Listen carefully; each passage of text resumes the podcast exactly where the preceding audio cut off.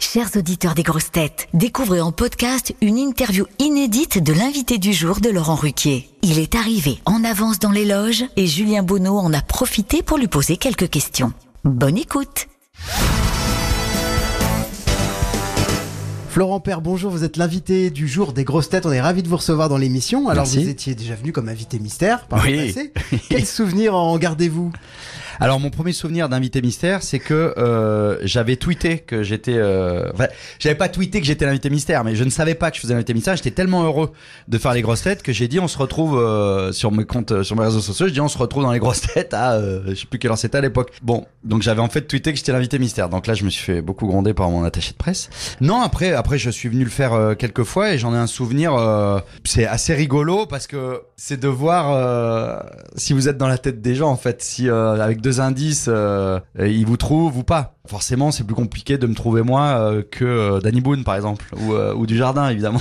C'est pour ça qu'on a simplifié, maintenant c'est l'invité du jour. voilà, c'est ça. Mais non, et puis comme ça, ça me permettait de voir dans les les chroniqueurs qu'il y avait ceux qui étaient mes, mes vrais amis ou pas, ceux qui me reconnaissaient vite. Alors, et ceux qui me reconnaissent pas, je les rayais généralement, j'effaçais leur numéro. Est-ce que vous avez des amis dans l'équipe Là, euh, cette fois-ci, oui, que des amis. Que des amis Je les connais tous. Vous avez des grosses têtes préférées euh, Celles qui vous amusent le plus Laurent Ruquier, bien sûr. Ah.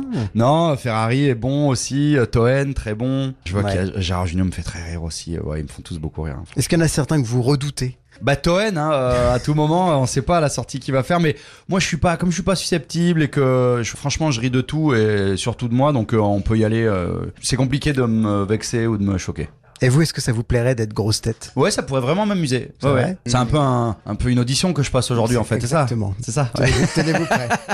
Vous serez au théâtre Mogador le 4 décembre pour une représentation unique de votre spectacle Nature. Oui. Euh, c'est la première fois Mogador? Qu'est-ce que ça représente pour vous cette salle? Elle, est- elle est incroyable. La salle est mythique déjà historiquement, elle est mythique euh, avec Barbara qui est, qui est restée je sais plus combien de temps. euh, Il y, a, il y a des grands noms qui ont joué là-bas et, et depuis quelques années, de nombreuses années, c'est devenu le théâtre de la comédie musicale à Paris. Mhm. Moi, je suis un immense fan de comédie musicale, des françaises et des anglophones euh, de Londres ou, ou Broadway. Et mon spectacle est l'histoire d'une troupe de comédie musicale. Donc d'aller jouer euh, à Mogador où j'ai vu toutes les comédies musicales qui se sont montées là-bas et de me dire que je vais jouer ce spectacle qui parle d'une comédie musicale dans le théâtre de la comédie musicale à Paris, je suis euh, très ému, comme un fou, la salle est sublime. Euh, je suis très très heureux quoi. Et c'est le même spectacle que vous avez déjà joué ou il y a quelque chose de spécial pour cette soirée à Mogador? Non, c'est le spectacle que je que je tourne depuis euh, 280 représentations. Ouais. Mais il y aura la magie de Mogador. Ah il y aura forcément des petites impros euh, par rapport à Mogador, évidemment. Là, on est dans la loge avant, avant le- les grosses têtes. Ouais. Vous êtes coutumier des loges. Qu'est-ce que vous faites dans votre loge avant le lever du rideau? Vous Oh avez là là. Des rituels? Vous, vous êtes avez superstitieux?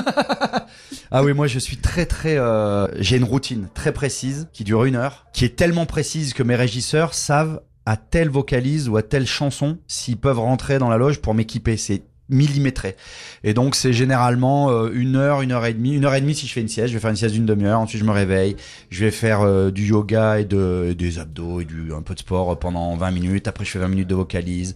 Après, je revois mes personnages. Puis je finis par écouter une playlist précise. Et puis j'ai mes gris-gris. Alors je me parfume, je fais des bisous euh, à une photo de ma famille, à des petits porte-bonheur qu'on m'a donné. Tout toujours dans le même ordre, si jamais c'est pas bon. Et voilà, donc il y a une petite heure. Et j'aime beaucoup vivre dans la loge, en fait. J'aime bien passer une C'est un moment de solitude que j'aime énormément, où je suis tout seul avec moi et je rentre dans le spectacle. Et pour moi, ça fait partie complètement de ma soirée. Et ça fait partie des choses que j'aime énormément dans la vie de, de théâtre. Bon, depuis le temps que vous jouez ce spectacle, est-ce que malgré tous ces rituels et ces gris-gris, il vous est déjà arrivé des choses insolites sur scène? Dans la salle, il y en a tout le temps, mais euh, plus sur l'autre. Celui-là, en fait, il, il demande tellement de concentration, il est tellement précis parce que de faire tous les personnages tout seul et tout.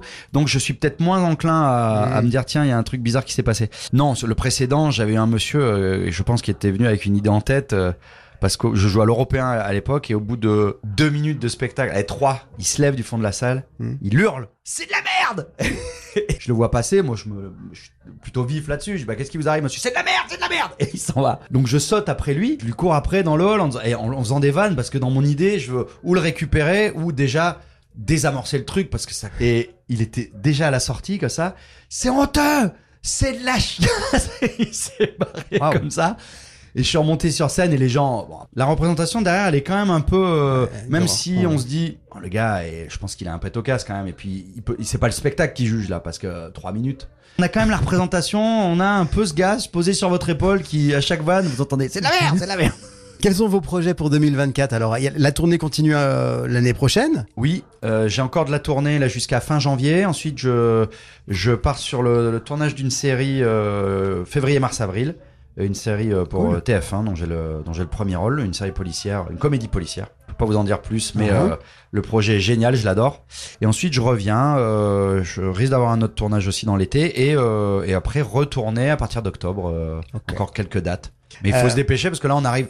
Euh, j'ai- Ouais. Je tourne ce spectacle depuis euh, 2020. Vingt. Bon, il y a eu le Covid, mais euh, mais donc euh, voilà, on va arriver à, une, à 300 dates, je pense, et que voilà, ça, là, ça va être la fin. Donc dépêchez-vous, messieurs dames, si vous voulez vous dire, j'y étais. Euh, quels sont vos meilleurs souvenirs de vos participations à On ne demande qu'à en rire sur France 2 avec Laurent Ruquier? J'en ai tellement. Vous étiez cassé euh, ou- Ah, je me euh, suis euh, cassé le pété pied le tendon d'Achille. Ah. Alors ça, c'est pas le meilleur souvenir, mais c'est un souvenir qui m'a marqué énormément, évidemment. En Euh, plein surtout- sketch? Dans un sketch, ouais. C'était mon cinquième passage en plus, donc c'était vraiment au tout début. J'avais très très peur euh, de me faire éliminer chaque fois. On savait même pas si l'émission allait durer d'ailleurs, donc c'est-à-dire au moment où je me, bon déjà la blessure elle est grave, c'est longtemps, c'est une opération et tout ça. Moi je suis habitué aux blessures, mais celle-là je savais que c'était une galère. Mais dans les bons souvenirs, mais toute l'époque est un bon souvenir. Parce que c'est un, déma- un démarrage de quelque chose, quoi. C'est d'un coup, les salles se remplissent. C'est pas tant la notoriété, mais c'est d'un coup, euh, euh, on vous reconnaît dans la rue, on vous dit qu'on aime votre travail. C'est pas vous dire un autographe et tout, même si ça c'est gratifiant, mais on aime votre travail, on va venir vous voir au théâtre ce soir, ce que vous avez fait hier euh, dans l'émission, mais c'était mort de rire, on, se- on, se- on se re- regarde vos sketchs et tout. Donc d'un coup, on se dit, tiens, on fait partie. Et même aujourd'hui, pour un coup de vieux, mais j'ai des gens de 20, 25 ans qui me disent, je vous regardais quand j'étais petit. Hmm. Bon, bon, alors donc là, tac, petit coup de pelle derrière la tronche, mais parce qu'ils m'ont regardé, ils avaient 10 ans. En sortant de l'école et tout ça, et c'est euh, et même des journalistes. Euh, Jimmy Mohamed, le médecin euh, Ouais. de la matinale. Je suis venu faire une bêtise euh, avec euh, avec Philippe Cavrivière euh, pendant une matinale, et le temps de la pub, il vient me voir, il me fait mais tu sais que je suis hyper heureux de te rencontrer parce que je t'écoutais avec ma maman quand je rentrais de l'école et putain c'est que que de très bons souvenirs j'ai quelques sketchs qui ont vraiment marché où je me suis, je me suis éclaté le sketch avec les rugbyman du stade français euh, Super, bah merci beaucoup Florent, on vous retrouve dans un Bah, instant merci. dans l'émission. Vous aimez les grosses têtes Découvrez dès maintenant les contenus inédits et les bonus des grosses têtes accessibles uniquement sur l'appli RTL. Téléchargez dès maintenant l'application RTL.